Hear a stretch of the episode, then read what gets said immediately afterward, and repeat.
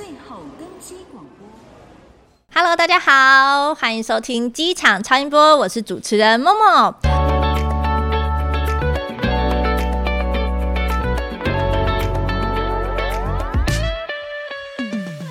旅行当中呢，大家一定都会去，而且必去的地方呢，就绝对是机场啦。那全世界呢，真的有大大小小、各式各样不同的机场。你们又知道当中有哪几个是特别的有特色或是有趣的呢？那我们今天就特别邀请到了喜欢深入冷门角落、挖掘史地脉络、分享不同视角的这个旅行人 Podcast 来跟我们一起分享世界各地呢机场和旅行的一些趣事。让我们欢迎旅行热潮店的主厨 Jerome。耶谢谢某某，Hello，各位听众、各位观众，大家好，我是旅行热炒店的主持人 Jerome，哦，俗称主厨。对，主厨，今天请到了主厨来到我们的现场了，厨房搬到这里来了。是是是，外汇，这是外汇这样子。今天很高兴可以到机场超音波来跟大家聊一聊我在世界各地的机场还有飞行中遇到的有趣的事情。其实今天真的非常的荣幸，因为如果大家有在听 Podcast 的话，应该都会知道 Jerome，因为今年也有入围了我们侨委会的一个二零二二的海外华文媒体报道奖的一个台湾亮点节目奖。嗯，是的，对。是的。然后除不仅是有入围这个奖项之外呢，我们的 Facebook 还有各个的社群平台的追踪人数也是非常的多，而且主要是我们在这一次 Jerome 回到台湾，uh huh. 就是在台北、台中跟台南的 Pop Up 的。一位难求哎，今天要加开场次了吗？呃，大家都非常的热情，而且我发现很有趣，因为我们活动是免费的，所以大家都想要带着，就是说啊，那个家人一起来啊，小孩一起来啊，嗯、所以我在台中场哦，刚过的这个礼拜天，在台中场其实是有一家三代同堂，就是。阿妈、妈妈还有这个孙女两位一起出现的，哇，三代同堂，对对对，所以我猜可能是我们就是让大家很自由的可以来，然后大家就这个呼朋引伴，那个对家人都全部带来，才会这样子。对，因为人家可能大家自己在听 podcast 的时候都是自己聆听，那他们家可能是全部放出来，然后全部三代同堂要围着在那边听。欸、有哎、欸，其实我听过蛮多个例子，是说哦，他们是全家一起听的，我觉得非常荣幸，也非常开心说，说哇，原来这个节目的内容还可以跨越不同时代之间的鸿沟，我觉得。很有趣，对，其实我自己还蛮好奇的，因为就我所知，Jerome 你本身的本业是工程师，是我自己对工程师有点稍微小小的刻板印象，就是有点难聊啊，就是我现实生活当中的认识的工程师，但是 Jerome 完全不一样哎、欸，我自己觉得说，其实老实说，我的背景其实是有一点。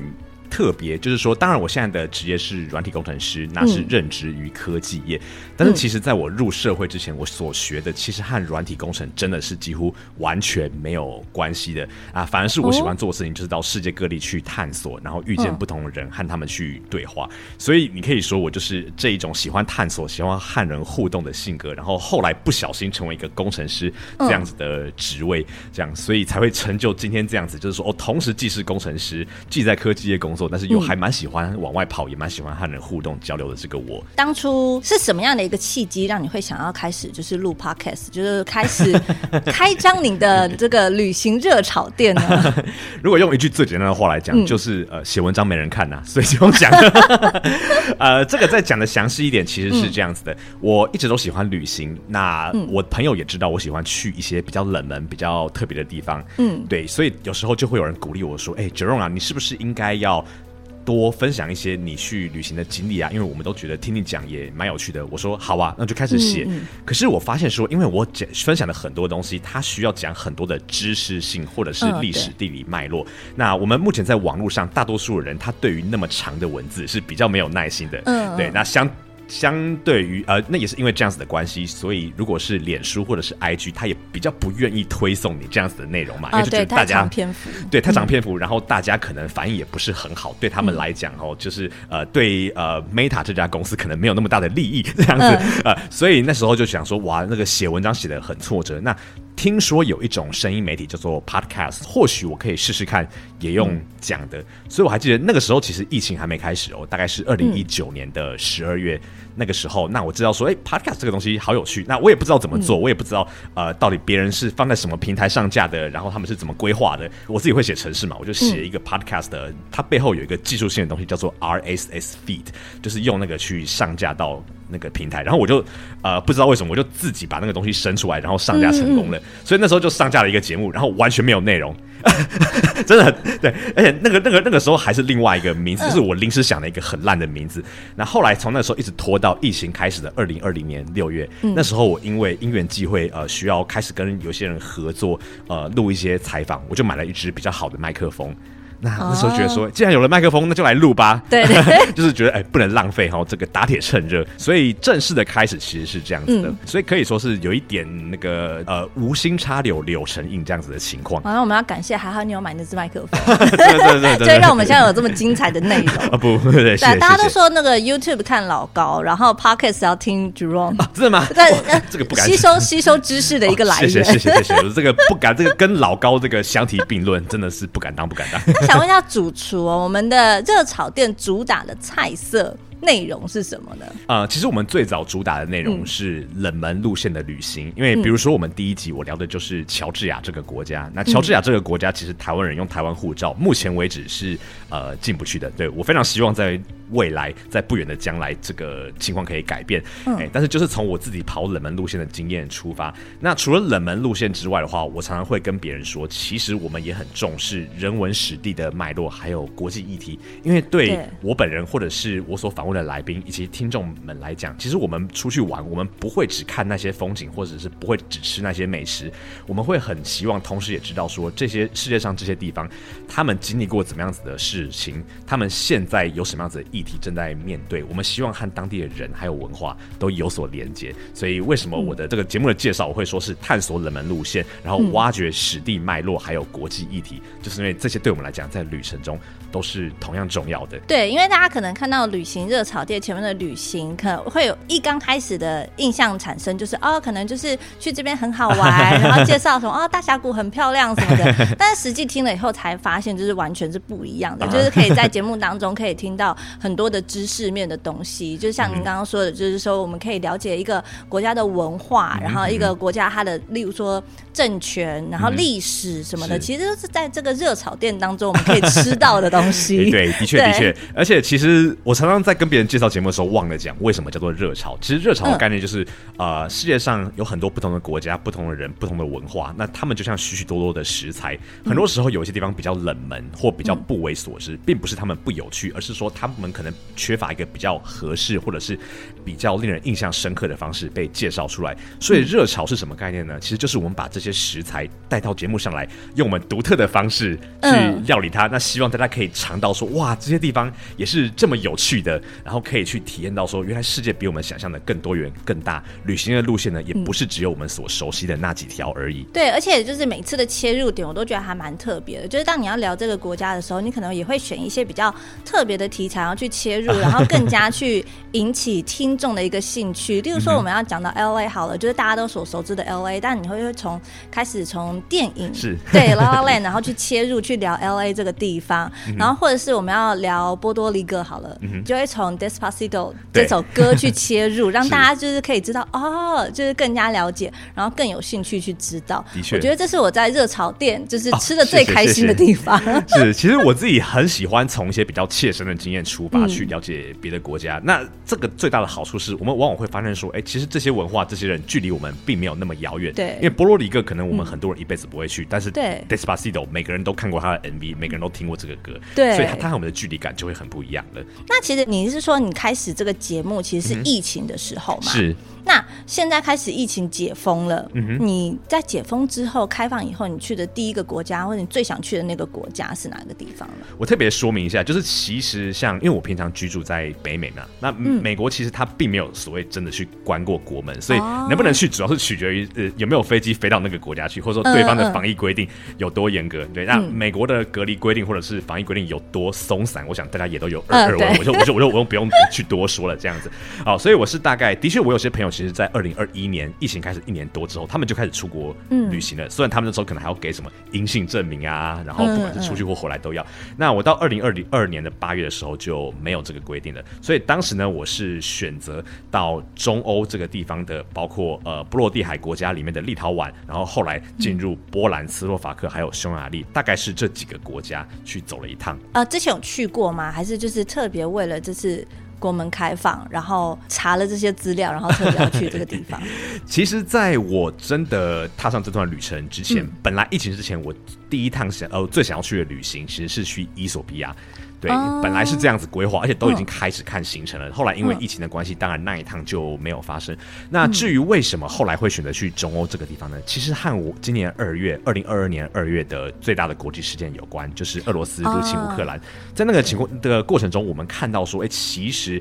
呃，在乌克兰周遭的这几个国家，特别是立陶宛和波兰，他们其实非常支持乌克兰。嗯、然后我们也看到有许多的乌克兰人往这些国家移动。我其实还蛮好奇，是说那在呃开战我。去的时候大概八月嘛，所以大概开战了、嗯、呃六个月了。半年。对，那那个时候对这些国家是什么样子的？嗯、那我们能不能在那个地方去更了解，是说在开战之后的欧洲大概是一个怎么样子的情况？对。那你平常就是主厨去旅行的时候，都习惯是一个人的旅行，还是会有特别邀旅伴呢？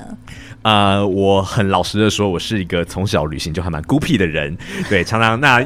也可以说是我没有刻意需要旅伴，也有可能是有的时候发现我的这个旅行方式可能真的太难找旅伴。主厨其实给我们的感觉就是非常能聊，完全想不到你是会是旅行孤僻者。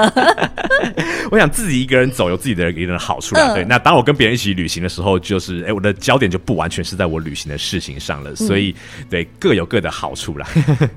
那你刚刚有说到，就是你平常都自己去旅行，是那总有遇到就是害怕的时候吧？突然到一个人生地。不熟的地方，又是自己一个人。嗯、哦，对啊，会啊。那有没有印象最深刻的？觉得就是无法抹去这个 恐惧阴影的经验。呃，倒不会说无法抹去，但是呃，整个晚上很难熬的是有的。我记得我在中亚旅行的时候，有一天我要从呃吉尔吉斯跨过以前在课本上读、嗯、地理课本上面读的帕米尔高原，进入进入中国新疆的时候，嗯嗯、那个时候我因为要赶在某一个时间点要呃要入境中国，所以我前一天是住住在吉尔吉斯这个帕米尔高原上面，海拔将近四千公尺的一个小镇上面。好，嗯、那我本来以为那个地方应该背包客很多啊，因为那个地方其实本来就是一个自助旅行，还算蛮多人会去的地方。嗯、但是因为我去的季节太早了，所以那时候是五月初，还没有任何其他的背包客，没有任何其他的国际旅客去那边。嗯、所以我记得我到那个小镇上的时候，整个小镇几乎所有的青年旅馆，所有的可以住宿的点，通通都没有开，而且还下了暴风雪。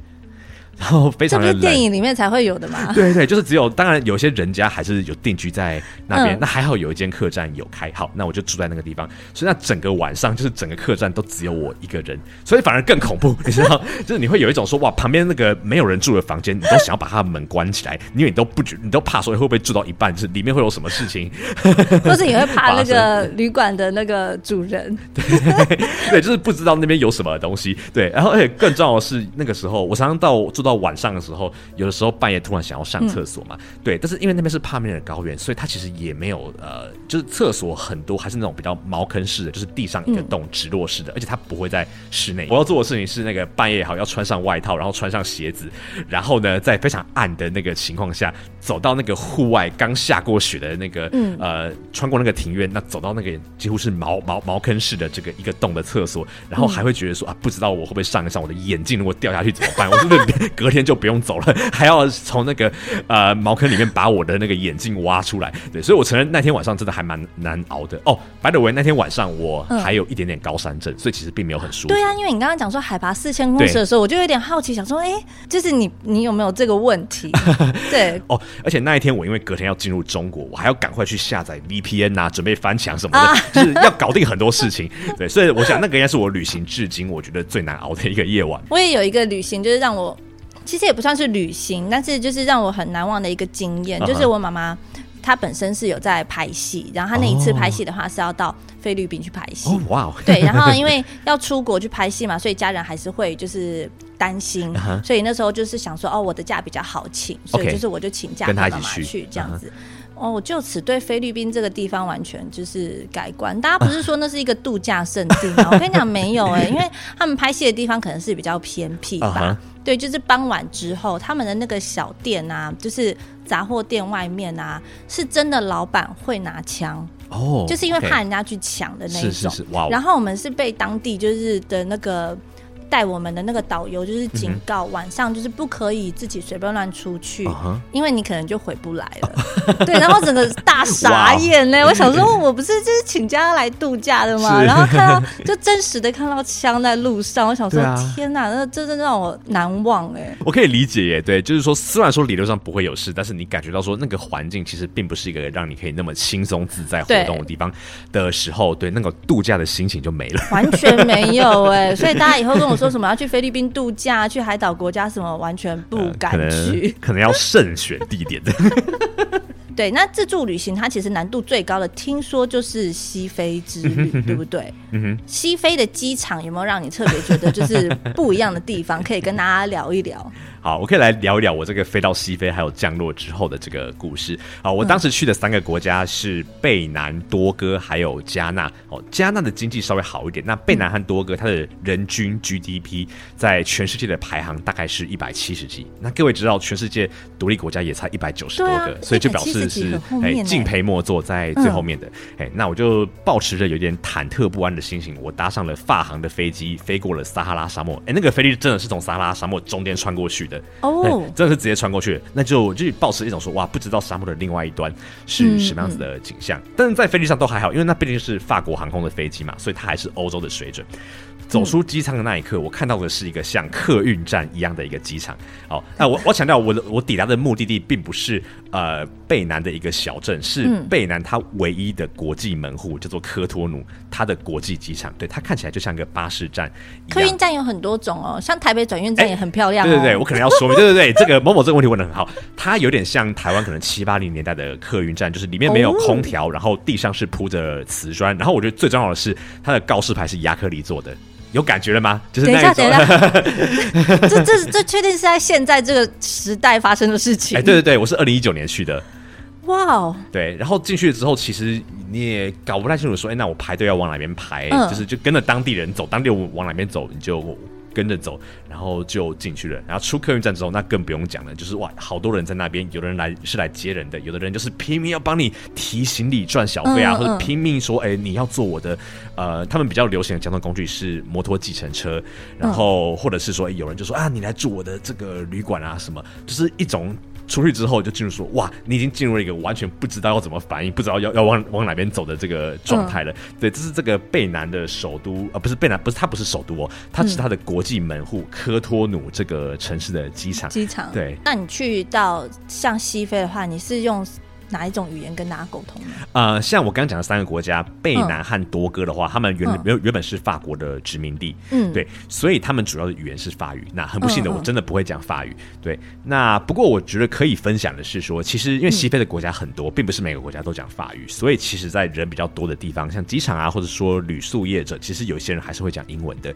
哦，因为贝南和多哥，它的呃东边这两个国家，东边是奈及利亚，然后西边是加纳嘛，这两个国家都是讲英文的。嗯对，所以他们还是会因为商业往来，语言来讲，我觉得还是稍微过得去啦。所以你去这么多冷门国家，没有到哪一个国家让你就是在沟通上面有碰壁过吗？哎，这个问题问的很好。我觉得其实，在那个情况下的时候，你会意识到一件事情，就是我们和人沟通的时候，其实并不是那么高度的。依赖语言，并不是像我们以为的这样。可能因为我们在语言讲的很习惯的时候，我们就觉得说，哦，语言是最主要的沟通工具。但是其实我会发现说，哎，很多时候我们跟别人沟通的时候，其实语言没有通，那个表情、那个手势，哦，或者是那种讲话的语气，其实别人是知道。你要干嘛的？但是我觉得在那个情形下，你会发现说，哇，人真的是急急中生智，狗急跳墙。在那个情形下，你总是可以找到一些很有创意的方式。这时候那个 body language 就很重要。对，开始一直比。对，然后就会发现说，哦，原来其实呃，语言障碍并不是一个那么严重的问题。那其实像我们现在世足刚落幕嘛，其实世足大家现在都很关注到一个国家，就是摩洛哥，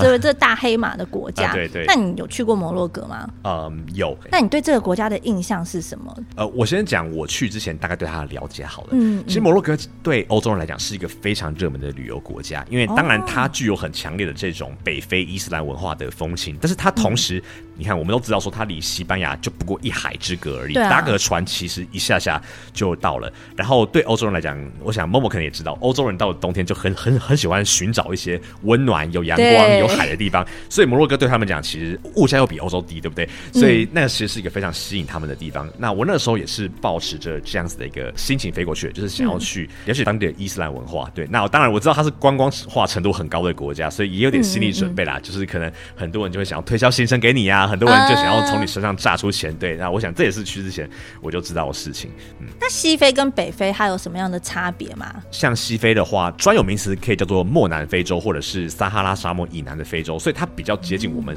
刻板印象中理解的肤色比较深，然后它的宗教信仰可能比较多泛灵信仰，还有基督教、天主教信仰这样子的地方。那摩洛哥它其实是属于北非伊斯兰文化圈的，嗯、所以你会发现说他们的肤色相对来讲并没有那么深，然后有比较浓厚的一些游牧传统。那他们是呃高度穆斯林化的国家，所以他们对于遵守那一些呃穆斯林的教义啊，或者是说像斋戒月那些东西，他们是呃、嗯、算是遵守的非常严谨的。嗯，对，摩洛哥这个国家，它最大的观光城市叫做马拉喀什。哦，它算是一个哇，既有很多丰富的文化，然后又有美食，然后又有很多那种文青小店，然后很很很多欧洲人会跑去那边想要做一点小生意，去享受那边的氛围，然后又可以去逛撒哈拉沙漠，又可以去看其他的山、其他的水，哦，又可以去数位游牧，这样一个超级综合型的观光城市。所以很多人坐飞机就会飞到那边嘛。那我觉得很有趣的事事情是，其实很多时候一个国家一个国际机场，嗯，它反映的其实是我这个国家想要让。呃，来到这边的观光客留下什么样的第一印象？嗯嗯，所以我觉得马拉喀什机场很有趣，它是一个很现代的建筑设计哈，就是它几乎是那种呃，里面是那种纯白，然后线条非常现代的装潢，但是它把我们在呃清真寺上面看到的那一些很常见的几何图形，比如说。八角星形哦，比如说那一种哦，直的、横的，然后可能跟古兰经经文有点结合的那种线条交错出来那种非常美丽的花纹，它把它融入了这个机场的建筑里面。对，如果有有兴趣的话，我其实之后可以分享呃图片，这样你就会发现说哦，他们竟然可以把这些伊斯兰文化的这些图像、这些几何图案。融入到这么现代的建筑里面去，然后让你一进去你就知道说，对，我是来到一个伊斯兰国家，但是它同时又是一个非常现代、非常具有创意的一座机场航厦。那我觉得那个其实真的是我在呃摩洛哥境内我看到印象最深刻的一座机场。那除了这一座机场之外，有没有哪一座机场也是给你这样子印象深刻的记忆呢？像我后来有去过，呃，算是呃比较类似的文化圈，像呃土耳其伊斯坦堡，他们在二零、嗯嗯嗯、大概二零二零年的下旬，他们启用了新的机场，非常的大，离市区非常的远，哦、然后也是那种哇，我们现在很常见的那一种哇，一座超大型的航厦，然后那种就是很高的屋顶，然后里面是开放空间，所有的免税店、所有的餐厅都在那个大大的屋顶下面，他们在那。这里面其实他们有呃加入一些博物馆去的，让大家去了解，就是他们这种土耳其还有伊斯兰的文化。对，那里面可以看到非常丰富的这些文物。嗯、那它本身也是有融入一些现代土耳其建筑特色的。我觉得我个人也是蛮推荐，就是说你可以在那个机场里面去，算是对这个国家的文化，然后它怎么样和现代建筑风格的融合有一个基本的认识。嗯、那像你去过这么多的国家，这么多的机场，你有没有自己就是？特别的一些收集，因为可能有些人就是、uh huh. 呃，去到这个国家，我一定要去他的星巴克买他的那个 星巴克杯子。那你有没有特别就是在这呃，到每个地方或到每个机场，你有一个自己特别的小收集物品呢？呃，我觉得我没有特别在收集一些物品，嗯、但是因为我我有用用一些。透过信用卡进入一些贵宾室，所以我还蛮喜欢，就是说，哎、欸，到每个机场都去一下他的贵宾室，然后去观察一下，说，哎、欸，这个贵宾室里面的装潢是什么样子啊？然后，呃，去吃里面的食物也是一种，就是体验当地的收集嘛。哦，对对，对，开箱贵宾室，对，开箱贵宾室，对，然后去感受说，比如说大家都知道，北美的贵宾室都大概只有一些冷食啊、饼干、饮料的，但是桃园机场贵宾室有牛肉面，香港的贵宾室有鱼蛋河粉，新加坡的贵宾室有拉萨那些东西，对，所以这些东西算是我比较有在收收集的是这一些，所以以就是每次要出国之前，你都会先准备好，就是空空的肚子，然后进到贵宾室里面。对对对对，然后可能故意从桃园飞出去的时候，就要提早三个小时去机场，可能呃吃完环亚贵宾室不够，还要去吃那个东方羽翼的贵宾室。就是、哇！所以不只是旅行到各个国家，你还是各个国家的贵宾室，呃，也是特别要开箱的一个部分。对啊，而且我觉得其实对我们这种，因为我算是还是比较走这种简单穷游路线的背包客，嗯、那有的时候贵宾室让你有一个地方可以休息、可以吃饭、可以洗澡，或者甚至是可以过夜。嗯嗯嗯就是、哦、对对对，我觉得其实对我来讲还蛮实用的。那如果我们现在的听众就是也是特别想要，就是跟 Jerome 一样想要挑战冷门系国家的话，嗯、那你有没有特别推荐哪几个冷门系国家？呃，我会觉得说，像我这几年蛮喜欢跟人家推荐中亚，是像乌兹别克这样子的国家。那我觉得我推冷门系国家的时候，其实我会有一个前提，前提是说它有它特别的地方，但是它旅行起来又不会说真的太困难。比如说像我刚刚讲西非，我觉得西非旅行起来是真的。很困难，会困难到让你就是有点怀疑人生，或者觉得说我为什么要花钱来找最瘦的？好，除非你像我一样，就是有呃非常强的这个耐力，或是为了某一些目的拼拼了老命也要去把这个旅程走完。那乌兹别克我为什么要推荐呢？第一个，乌兹别克它我们从小读历史课本，我们知道有丝路，丝路现在现存上面呃最有特色的这种伊斯兰风格的建筑，大多都在乌兹别克的境内。所以你想要体验那种伊斯兰建筑或者是丝路的文化风情。有很大一部分你都可以在乌兹别克这个国家被满足。嗯、那除此之外，因为他们近几年欢迎观光客的关系，所以他们对于可可以很很多国家呃免签的这个待遇。然后他们同时有盖一些新的高铁，让城市和城市之间连接变得更更方便。对，各位不要怀疑哦，乌兹别克是有高铁的，而且水准还不错，是西班牙的那个高铁。第一次知道，对，而且他们是西班牙高铁的技术支援，所以他们高铁的水准跟西班牙是一样好的。这样子，哦、对，所以。呃，乌兹别克我会觉得说，你既可以看到那么浓厚，然后你不熟悉的伊斯兰文化，嗯，但是同时呢，你的旅程又不会说那么的不方便。然后乌兹别克还可以买到呃，像我们刚刚提到的，哇，这种有当地特色的这些布料啊，或者是瓷器，嗯、要带伴手礼也是有满满的伴手礼可以让你带回来。嗯、我想这是我会目前会蛮推荐的一个冷门系国家啊，冷门系国家推荐乌兹别克。是，那我们想请问一下，因为 Jerome 是。长居于美国，哎，是，所以我们是想特别了解一下，就是在外国人的眼里啊，嗯、台湾算是一个冷门系的旅游国家吗？啊、嗯，这个问题问的非常好，我觉得他会呃问不同人会有不同的答案，不过我可以告诉你是说。嗯呃，第一个，台湾到底冷不冷门？我会觉得有一件很很有趣的事情，是因为我本人在美国的科技业工作，嗯、在那个里面你会发现，台湾其实并不是一个大家那么陌生的环境，嗯、因为很多呃这些公司他们的供应链一定有牵涉到台湾，包括我们现在最熟悉的那几个最大的呃算是软体资讯的那些品牌，嗯、他们都有在台湾的生产线，或是都有在台湾的研发人员。你在那个环境中，你要听大家聊到聊到台湾，并不是一件很奇怪的事情。嗯、那可能也大概知道，比如说珍珠奶茶，或者是。牛肉面这些东西，这些东西现在其实整体来讲，我觉得在北美或者是西欧，大家的熟悉度都还算高。但是呃，以旅游这件事情的话，我也必须要承认，呃，在一个。不是来自东亚的人，当他第一次决定要到东亚旅行的时候，台湾不不是首选，首选可能是印尼的巴厘岛，或者是日本呃东京，或者是关西，比较可能是他们的首选。那甚至有人首选会会去香港。其实每次看到这些要去香港人，我都觉得好好可惜，因为他如果要聊而且亚洲文化，我觉得台湾一定是一个比香港更好选择。哦，这边如果有那个香港的观众听众，先说对不起，但是我是平心而论，如果要了解亚洲文化，我觉得台湾是一个呃还不错的地方，只是说他可能因为在国际上呃知名度。毕竟，或那个大家拜访的优先次序，并不如像比如说香港啊、东京啊，嗯、或者是印尼的巴厘岛或新加坡这样子的地方。嗯、所以我会觉得说，大部分在旅游界，大部分人会说台湾是一个所谓 underrated，就是被低估的一个旅游国家。嗯、但是知道人，我觉得都非常喜欢。哦，了解。所以你平常就是如果在美国跟大家聊天的时候，会推荐就是他可以来台湾。而且其实我哦，当然当然，我会我会说就是哎、欸，其实台湾也是一个不错的地方哦。而且我可以分享一个我印象很深刻的。有一个我在美国的同事，一个很年轻的白人女生，她很喜欢亚洲文化。然后她跟我讲，她来过台湾。我说：“哎、欸，你怎么会知道台湾？”她、嗯、说：“哦，她以前读高中的时候，哎、欸，那个他们有一天班上同学就在传一个台湾女歌手的音乐。我想说是谁啊？她说：哦，那个有个女歌手叫做 Cindy，她唱了一首歌叫做 Honey。我想说 Cindy，Cindy，哦，王心凌啊，Baby，对对对。所以我后来我我大概想了五秒钟才知道哦，Cindy 是谁。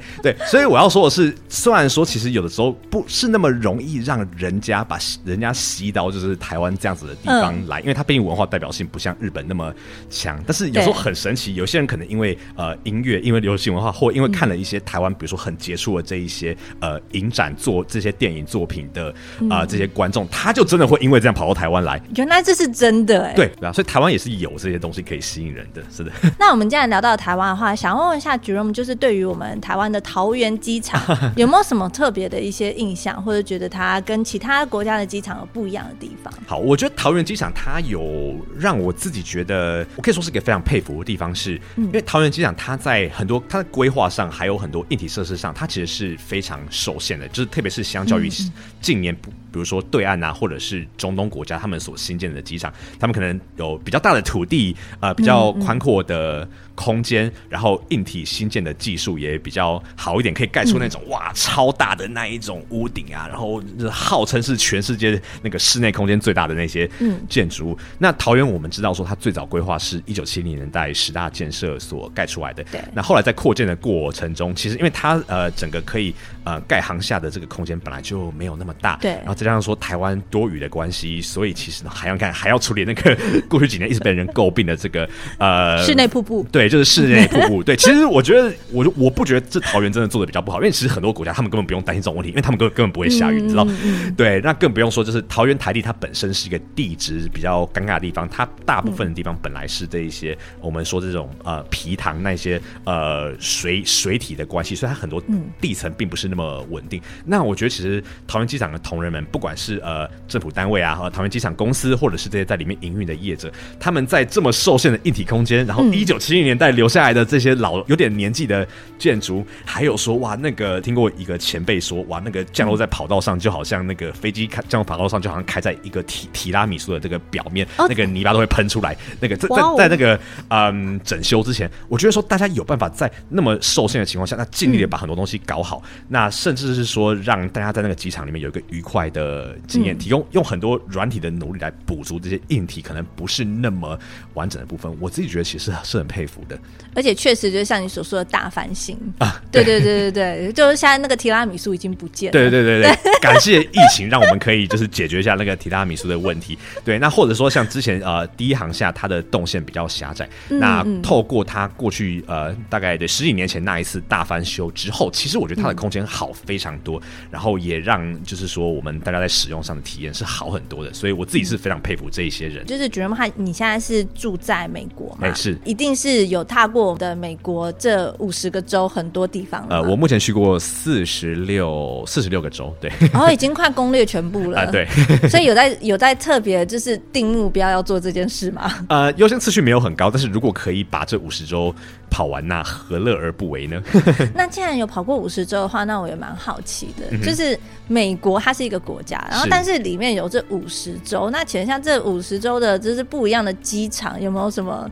特别之处、差别的地方呢？哇，这个有很多东西可以聊。对，那我就我我想我就从一个点来切入好了，我就从最让人诟病的这个东西岸的两大国际门户，东岸的话是纽约的甘乃迪国际机场 JFK，西岸是洛杉矶的国际机场。那我们一下把它叫做 LAX，就是它的机场代码这样子。嗯，哦，那这机场被大家诟病的地方，其实都差不多，就是呃塞车。很严重，就是动线很混乱，然后一开进去车就塞在里面。嗯、那个机场那个它要绕一个圈圈的车道，你可能绕一圈就是半个小时，然后可能你也停不到那个呃路边可以上下客的地方，然后就冒、嗯、冒险的可能在路边数过来第二个车道把那个乘客放下去。嗯、对，然后就这些，然后或者是说，哎、欸，这些机场就好好几个小小的航厦，但是彼此都。没有办法连接，所以你如果要转机的话，嗯、就是很麻烦啊。那更不用说是什么空间很狭小，然后它的建筑物啊、嗯呃、比较老旧一些，等等等等的。吼，那么你可以说它的业业障吧？它的业障是怎么来的呢？嗯、我觉得我们要把时间拉回到一九六零年代。其实 JFK 和 LAX 他们的这些航厦几乎都是一九六零年代盖的。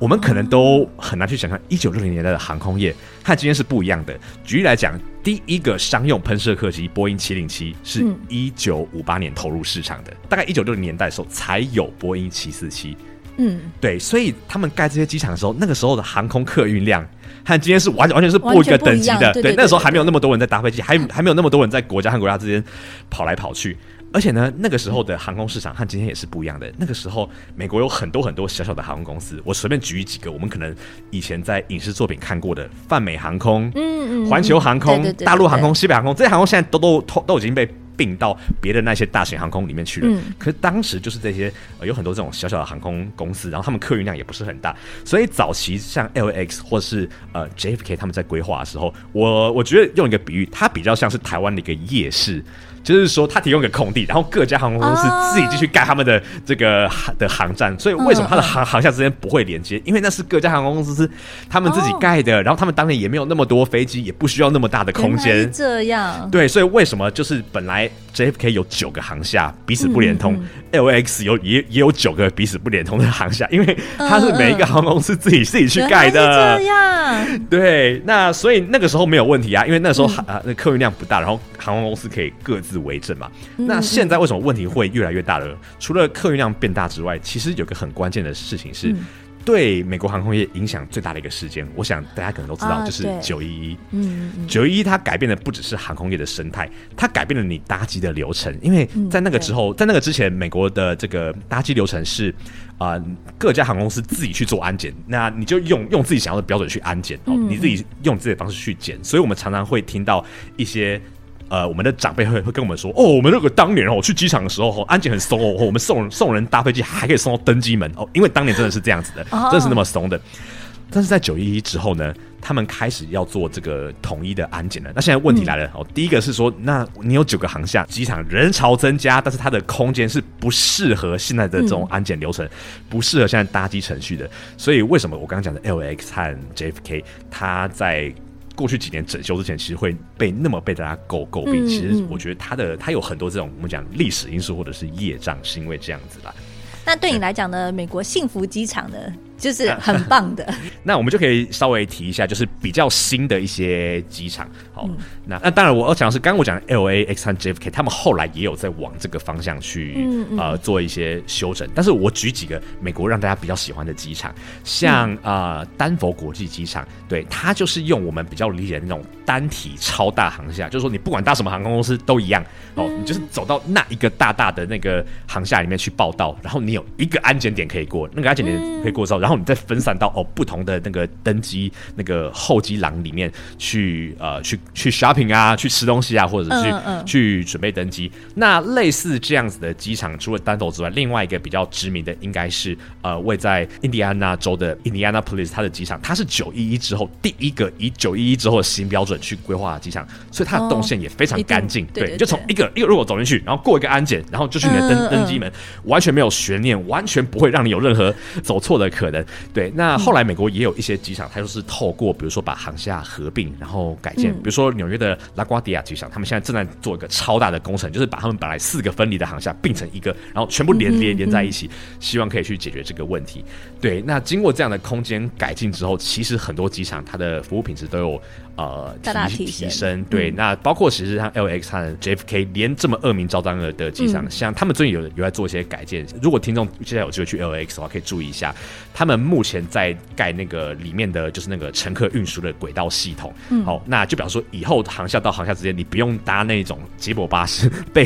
被塞在那个车道上，你也不用走路，你可以搭那个单轨的那个运输系统，它可以带你到停车场，带你到租车中心，甚至呢，未来会有一个轻轨的地铁直接呃通到机场的。旁边对，那非常希望在那个之后呢，哦、就是我们不会再把 LAX 当成一个地狱机场，会变成一个刚刚某某讲的一个幸福机场。对，它也是在大转型中。哎，真的，真的，真的。那其实我们机场不只是看到它的建筑或者它的设备，其实机场里面我们所遇到的人也是特别重要的。嗯、那其实我自己有耳闻听说啊，因为我自己是没有去过美国，嗯、但听说美国的海关好像对于外国人的安检都会特别的严格。嗯哼，是是这样吗？你平常自就是你。自己的经历会让我觉得这是个非常有趣的议题。我觉得可以这样讲，其实，在机场的这个服务流程中，呃，首先我个人其实是非常体恤这些不管是海关，不管是呃移民官，还是做安检的这些人，因为他们每年每天在那么大的时间压力下，要看到这么多形形色色的人物，他们的工作压力其实蛮大，而且其实蛮